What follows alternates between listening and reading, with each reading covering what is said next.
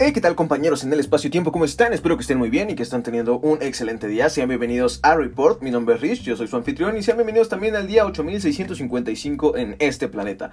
Eh, bueno, ya saben que estos son noticias breves con perspectiva humana, así que será más, bueno, será mejor que empecemos rápido. Eh, en empresas, de acuerdo con proceso, Electra deberá pagar 1.432 millones de pesos de impuestos. La Sala Superior del Tribunal Federal de Justicia Administrativa confirmó el adeudo contra el SAT por operaciones del 2000 2008.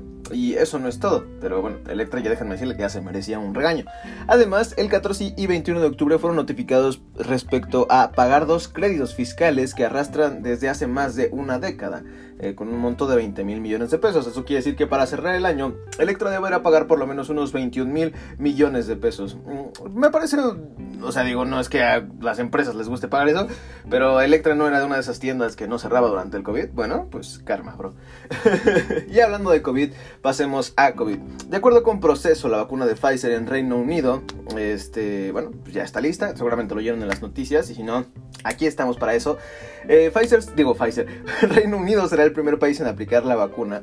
A partir del 7 de diciembre, los primeros en ser vacunados serán los residentes y el personal de los hogares de ancianos. Después las personas mayores de 65 años y aquellos de entre 14 y 64 que tengan problemas subyacentes. Las personas serán eh, contactadas cuando sea el turno de vacunarse, obviamente pasadas estos, estos grupos de alto riesgo. Y este, bueno, serán mediante los, los 50 hospitales que están preparados para administrar la vacuna a lo largo de Reino Unido. Qué increíble, ¿no? O sea, lo mejor es que si ustedes van a la nota, que les digo que se encuentra en el portal de proceso, pueden ver que hay una estructura en cuanto al plan de vacunación, ¿no? Primero los de 65, después de 55 y así poco a poco.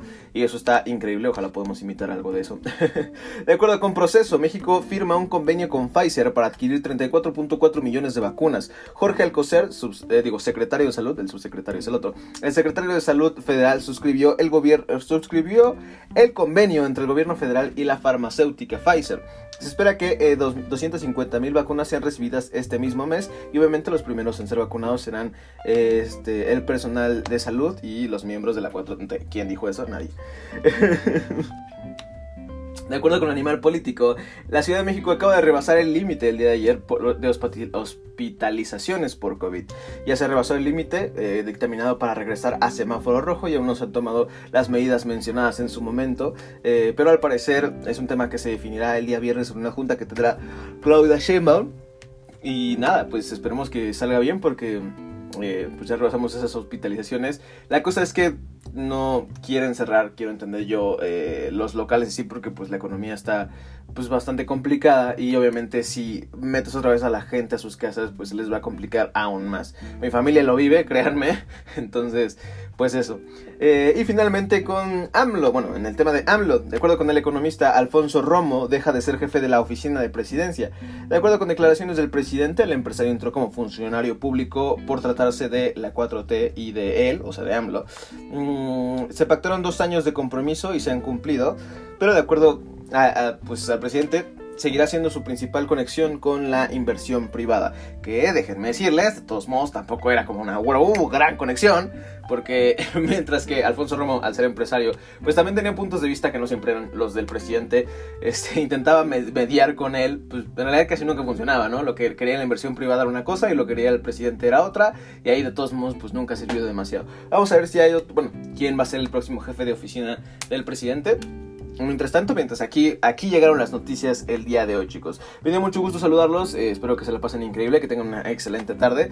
Eh, y al menos ya están informados. Ya saben que pueden encontrarme como It's Rich en todas las plataformas y también en el podcast que está aquí mismo, eh, el de Leathers, que es un podcast de lectura, si lo quieren checar. También en YouTube Voy a estar subiendo videos seguidos respecto a un proyecto que se llama el Proyecto Génesis, de un youtuber que se llama Los Vlogs, en el cual estoy involucrado. Y por otra parte pueden encontrarme en todas las plataformas como It's Rich y TTS Rich, con doble T pues. Eh, en Facebook hay memes, en Twitter hay quejas, en Instagram hay fotos bonitas y en las historias de Instagram mi vida cotidiana. Poco más chicos, espero que estén eh, muy bien. Ahorita nos vemos en el podcast de lecturas. Y mientras tanto, eh, ya saben que mi nombre es Rich y esto, It's Leathers. Bye.